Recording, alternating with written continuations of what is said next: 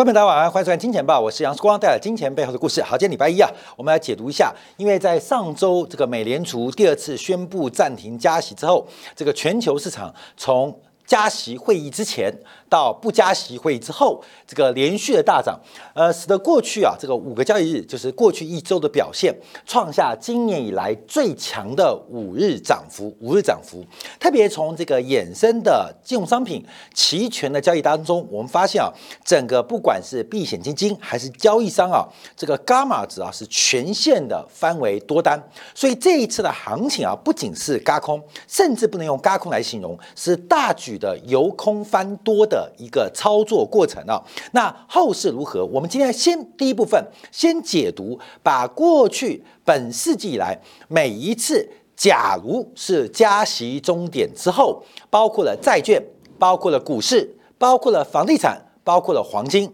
甚至包括原油会怎样啊？我们来做一个比较。那另外观察，随着这个美国大幅加息，可是物价仍然维持高档。拜登最新在关键六周的民调是大幅的输给川普。假如啊，以礼拜天的民调来做计算话，那明年啊，刚好因为选举要剩下一年啊，明明美国就明年十一月选举啊。假如按照这个呃最新的民调话，那明年的拜登的连任。应该就直接可以宣布认输了。那那特别要观察啊，从这个美联储的官员讲话，要来观察到底这一波的物价稳定了吗？那经济稳定了吗？金融稳定了吗？我们在上礼拜提出一个新的呃三元悖论：金融稳定、经济稳定跟物价稳定，基本上是非常非常。难同时达到平衡的，所以等一下用此做结论。好，我们先看一下市场上大幅的一个反攻啊啊，这个反攻我们看到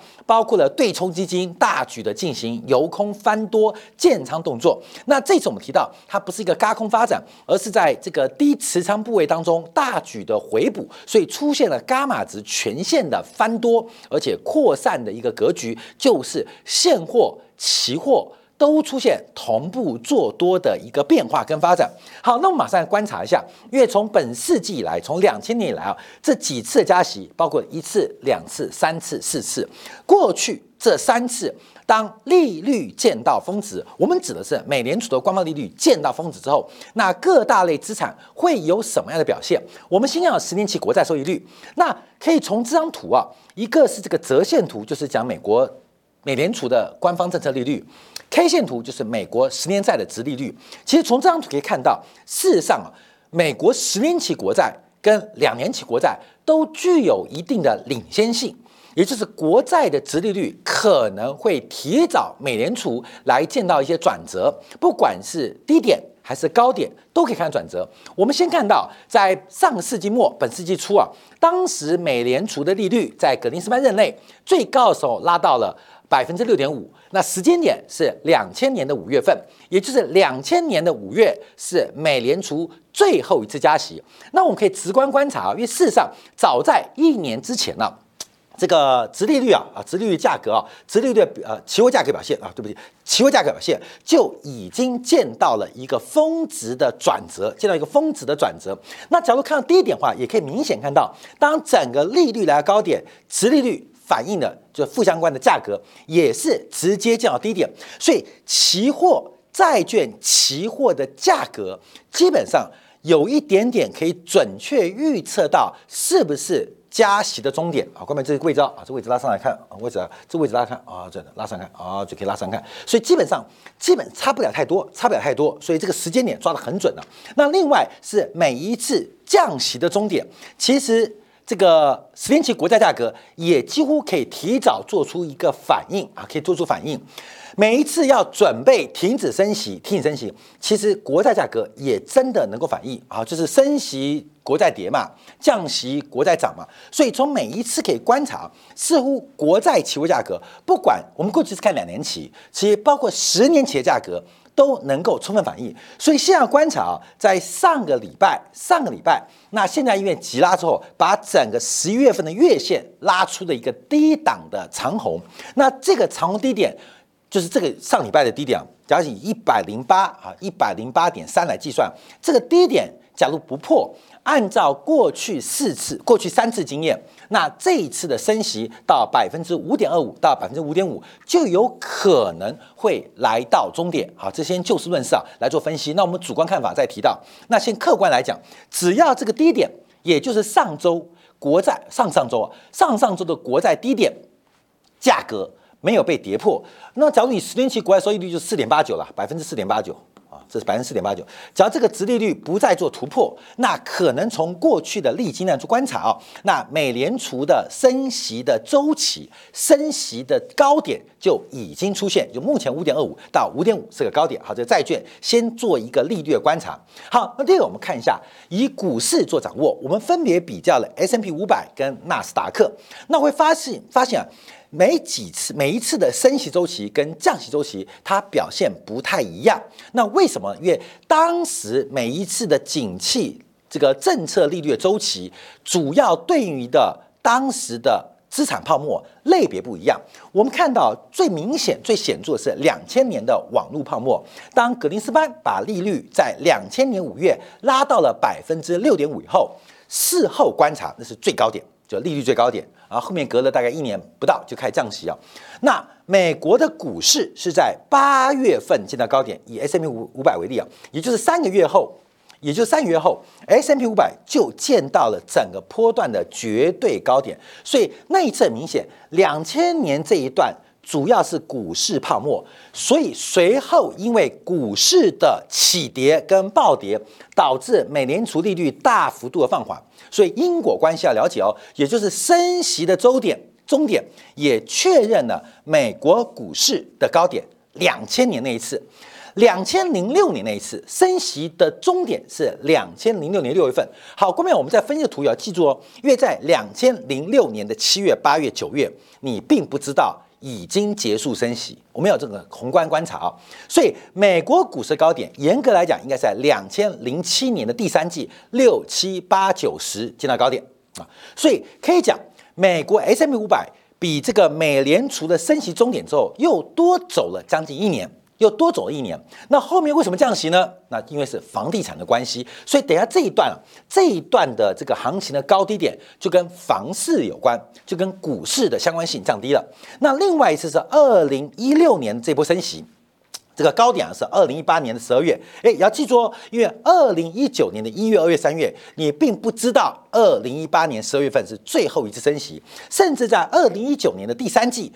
这个呃，我们看鲍威尔紧急的降息了三次，后面就出现了新冠疫情。那我认为啊，这个美联储出现长足的进步，为什么？因为我们在二零一九年的第三季，我们当时也做了一个叫做更年更月的专题啊，更年更月专题。所以这个每次的更年更月，大家可以特别来做留意啊。所以二零二零年第一季啊，第二季。将会出现大事件啊，大事件。那更年更月，我们在二零一零年也做过一次，就那一次是美国政府关门，还有包括了欧债后来的风暴。那我们在二零一九年也做过一个更年更月专题，我不知道各位还记不记得啊？所以我们是全世界跟美联储同步预测到，不叫新冠疫情爆发，预测有一个事情可能会。像新冠疫情一样恐怖啊！在二零一九年第三季，我们并不知道新冠疫情爆发，可我们预估二零二零年的第二季将会有更年更月四月份嘛，会出现崩跌。那美联储感觉也知道，所以在二零一九年的七八九月份连降三次的利率。好，我们看美国股市的表现哦，在内侧高点，美国股市是一个横盘的过程，这是事后看的，所以当时的震动相当大。那这边的长黑是新冠疫情的爆发，那这边就是它当时结束结束升息之后，美国股市开始涨不动，开始涨不动啊，这是上的经验。那这一次我们就要等来研究跟讨论了。好，我们再看一下纳斯达克，纳斯达克，纳斯达克也很明显，主要升息对于股市高点影响集中在于两千年那一次经验，因为两千年停止升息之后。美国股市，纳斯达克高点应该是呃两千年八月份，也就三个月之后见到了绝对高点，见到绝对高点。那两千零六年那一次，纳斯达克在美联储停止升息之后还涨了一年。我们现在还是要强调，因为在两千零六年的七月、八月、九月，甚至到年底，你不确定美联储还不再升息，但股市还在走高，一直到两千零七年的第三季才见到高点。好，二零一九年那一次的升息结束，基本上我们看到也在做横盘的震荡，也在做横盘震荡，直到启动降息跟新冠疫情爆发之后，才出现更大波的震荡。那这次结果如何，我们就要再做一个讨论了。好。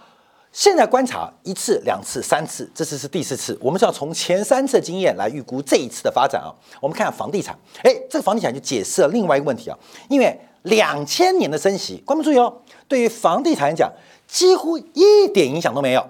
就一点影响都没有。那这个背景要推到九年代，因为美国。的房地产在九年代初期啊，表现的非常糟糕。不是在一九九零九一出现这个美国储贷风暴吗？就是社区银行、小型银行倒了一片，也直接使得老布希虽然打赢了第一次波湾战争，但无法连任，因为所有的选民、所有的老百姓过得非常的艰难，过得非常的痛苦。在配合克林顿的减税政策，所以房地产基期很低，所以当时的升息并没有影响房价。你升我也涨。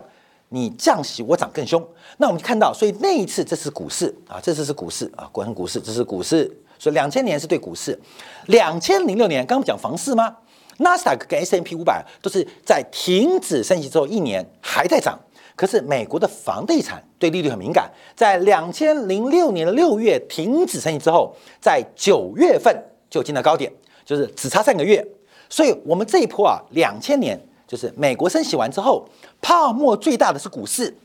股市三个月见到高点。当时房市泡沫不大，两千零六年的时候，股市泡沫不大，可是房市的泡沫很大，所以这一次是房市泡沫，房市泡沫，房市泡沫。好，各位，房泡沫。那这一次升息，二零一八年，因为二零一八年都在走高，所以房地产并没有受到二零一八年以前的升息，也没有受到二零一八年以后的降息，它都维持上升通道。嗯所以这一次呢，也是个大问号，朋友们，大问号。好，要把这个事情啊这样剥离清楚，我们就比较每一次的升息跟停止升息，它似乎预估预料到一个大类资产的绝对高点，可能是股市，也可能是房市。假如是股市，就跟房价没关；假如是房市，那股市还有得涨。那到了这一次，我们就要观察，那我们就再抓几个指标观察。好，我们看一下黄金。黄金在这个每一次的升降息当中，我们可以看到一个很直观现象：升息只会阻拦它上涨的速度，但降息会刺激它上涨的速度。所以，对于黄金来讲，似乎对于美联储的升降息的确会有负相关作用。但不论升得快还是降得快，基本上黄金都是从左下到右上的长多过程。可是升息的终点。基本上，黄金价格会出现转强啊，在这边，伙伴，黄金价格会出现转强，黄价格会出现转强，所以我们看这黄价格会在这边出现转强，所以我们可以从，哎，对不对？对，黄价，黄金，黄金，黄金，黄金价格，所以每一次升息终点啊，这个黄金的价格都会转强，黄金价格都会转强，所以可以从这个角度观察，所以到底会不会啊？这边也是一样。啊，升涨，这就是我们那时提到二零二零黄金上看二零二零啊，就是那时候我们特别提到黄金的时候是一千两百一千两百六，我们开始翻多嘛，到了一千三百六的时候，我就确认黄金二零二零会上看二零二零，那时候是二零一九年的事情了，啊那时候就抓了这一波，很多的呃我们圈粉就圈那一波啊，圈的很大波啊，就是那一波看得非常非常准，大家不相信就做突破一样。那现在呢，就是这一波行情黄金能不能做突破？那观众要注意哦。那黄金听起来会涨哦，你不要急，等它突破，黄金会上两千五，会到两千八，你等它先突破。现在黄金以伦敦现货来观察，大概在一九八零到两千块震荡啊，所以等它过高，你再追，绝对来得及。黄金离前高大概只有一百块的空间，能够突破，它可能有三百。五百甚至一千块美元的多头潜力，所以这个阶段你可以看，但不要做啊，看不要做，因为每一次会不会成为升息终点？那最后我们再看油价啊，油价，那油价跟这个美联储关系啊，就有一点点。感觉像是落后指标啊，有时候领先，有时候像二两千零八年它落后，那这一波感觉有领先，所以油价它对于美联储的利率来讲，它可能更多的是影响美联储利率，而不是被美联储利率影响。这是我们要做一个观察跟追踪了。所以我们这边要做一个解释跟掌握。我们在今年的四月份线下见面会、粉丝见面会，到五月份的这个相关会议，包括我去这个台科大演讲，我都提到。因为在八零年代，美联储的利率政策曾经出现一个反复的交替过程哦。而为什么美联储会在八零年代升息来到了百分之十八之后，忽然进行信用管制放宽，还做了一次降息？可是随后马上又把利率水平拉到了百分之二十以上。为什么？一个是物价的稳定低于预期。物价很不稳定，经济的发展出现了停滞作用。那更重要的原因是在于美国的选举，美国的选举。所以，我们这边先给大家一个概念啊。过去有讲孟戴尔的汇率三元悖论，包括独立货币政策，包括了资本账的自由流动。还有包括汇率的稳定，这个三个的是只能选二。我们现在跟大家报告，其实，在稳定当中，稳定当中也出现三元悖论。一个叫做经济稳定，这个是狭义可以广义，包括 GDP 成长稳定，也可以广义的各项经济数据稳定。另外一个是物价稳定，还有一个就是金融市场稳定。其实它也是三元悖论。为什么？假如经济稳定加上物价稳定，会透过风险偏好。让金融市场非常不稳定。过去五个交易日就展现出这个证据，就是当经济稳定成长，没有着陆问题哦，不要说硬着陆了，连软着陆都没有。再加上物价稳定，因为美联储的鸽派的这个揣测，让大家觉得经济也稳定了，物价稳定了，股市就飙升了。所以经济稳定跟物价稳定会透过风险偏好，让 C 什么是 C？C 就是金融市场会变不稳定。暴涨暴跌会变不稳定。假如是经济稳定，金融市场也稳定，光美你就想嘛，做实体的赚钱，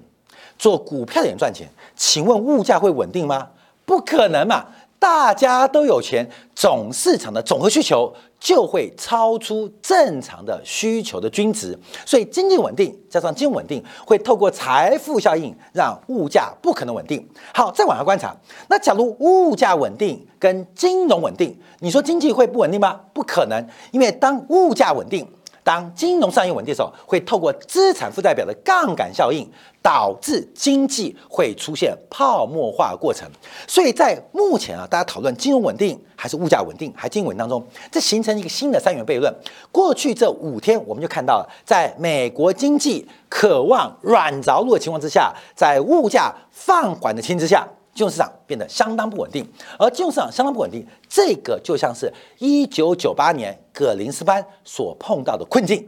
经济稳定，物价稳定，可金融市场变成非理性的繁荣，最终导致了网络泡沫的结束。那这一次到底是哪一次？那我们就要持续做一个观察留意。可是我刚刚特别提到，我从八零年代的经验来做解读，美联储存在的非常大反复的可能，什么原因？因为选举关系，在八年代。当时美国也碰到了选举的干扰，白宫的执政党对于美联储带来极大的政治施压，导致当时沃克对于整个利率的管制配合财政的信用紧缩，出现了犹疑的变化。所以在八零年跟八一年，在选举前跟投票的前后，出现了一百八十度的两次反转。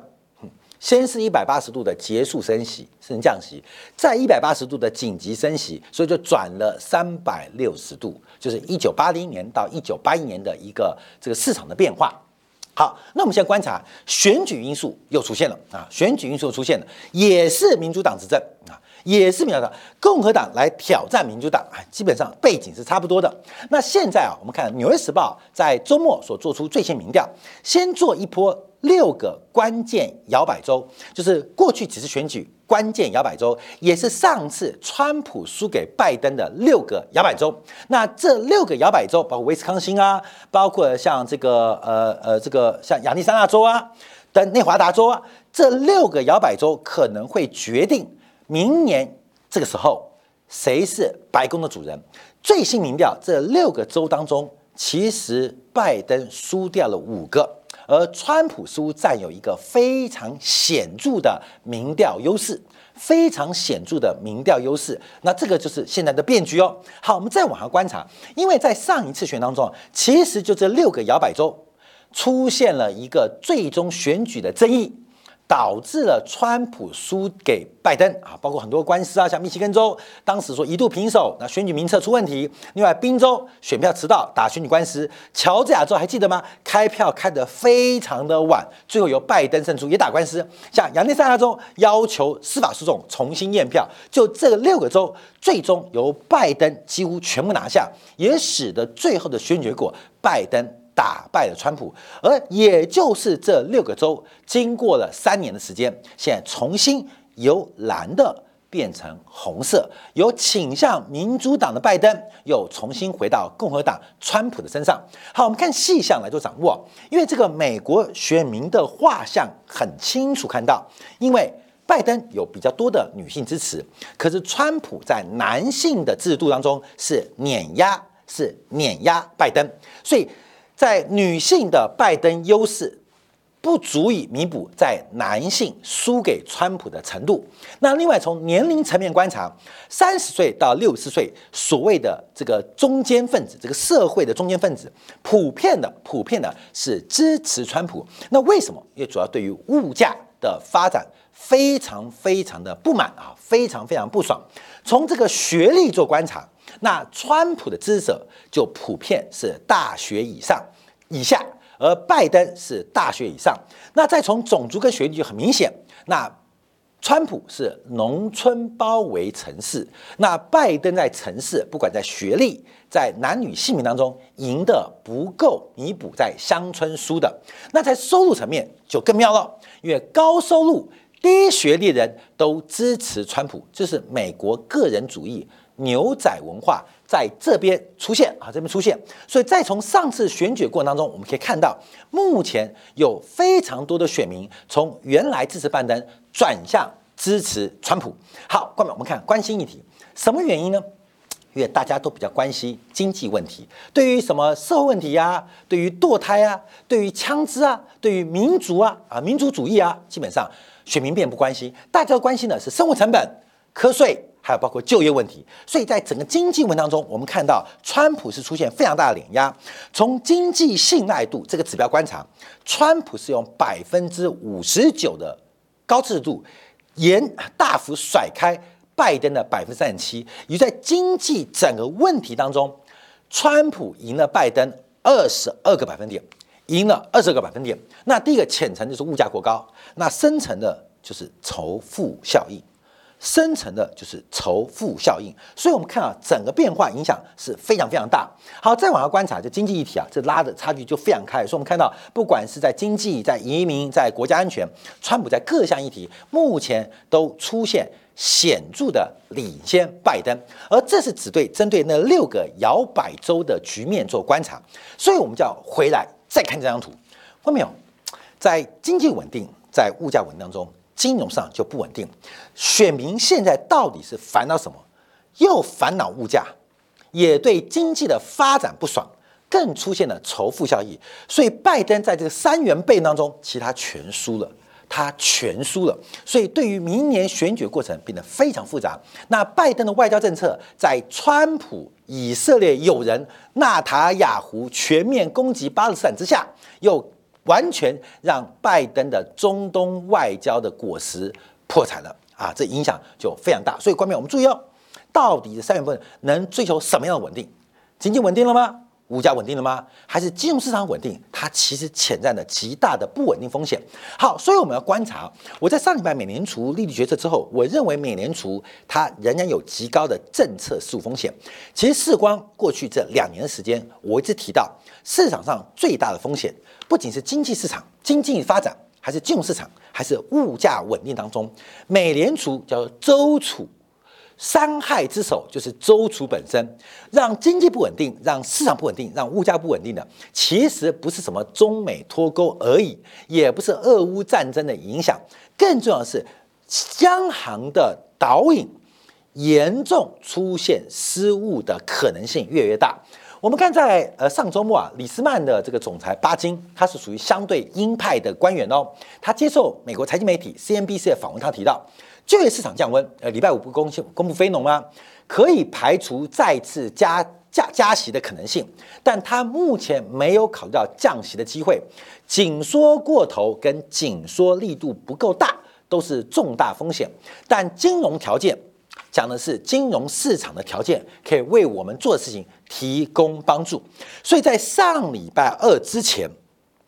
能够取代美联储加息的工作，是市场的利率大幅度的攀高，包括了三十年期的公债。包括十年期公债都创下了本世纪以来最大，也就是美联储的动作已经透过国债的无风险利率，清楚杠杆的传达给市场。可从上礼拜三开始，美国国债收益率的大幅度滑落，那金融条件还能不能替换美联储的工作？这就让我想起来。一九二九年年初的时刻，跟一九二八年时刻，一九二八年的年底，美联储升息来到结束，因为市场的融资利率大幅的攀高，美国股线出现了明显的滑落，而美国的经济放缓，通膨的升高，房地产违约数量增加，都使得美联储在一九二九年第一季开始进行信用放宽的动作。可是随后经济的韧性。市场疯狂的风险偏好，让整个市场迅速的加温，倒逼在一九二九年第三季，美联储重新祭出升息跟信用管制，直接诱发在一九二九年的金融市场的崩溃。这跟一九八年代很像，所以每隔四十年、每隔五十年，美联储的政策失误的风险偏高，都非常有可能导致。金融市场的极端不稳定，所以我们现在来观察啊，因为在上礼拜五公布非呃非农数据之后，大家也开始有点混乱，因为非农的数据低于预期，但远高于市场的自然失业率，而且从目前的观察，就业市场的确在弱化，可是经济的弱化。代表就业市场弱化，就业市场弱化代表经济弱化，会不会让物价跟着弱化？那假如经济弱化，物价弱化，那金融市场会弱化吗？还是开始做价格反应更强化？所以在今年的第四季，我们看会非常非常过瘾，尤其金融资产，不管是股市，不管债市，强力的反弹已经完全抵消到。在上礼拜三，美联储所观察到的金融条件紧缩的变化，但不论如何，市场或许涨，或许跌，或许一年后股市还见高点，或许三个月后美国房地产就见了高点。但我们现在可以预测，拜登的连任应该有非常大几率会以失败作为他政治生涯。结束的一个结果，分享给大家。好，休息片刻，我们回家观察一下礼拜五公布的费用数据。那从这个数据当中，我们再研究一下波克夏的财报，因为巴菲特到底怎么解读美联储的利率决策？巴菲特的部位，我们不要讲嘴巴，他的身体的倾向到底是如何观察目前美国这三元悖论的选项？我们休息片刻，在经典部分为大家做进一步的观察跟解读。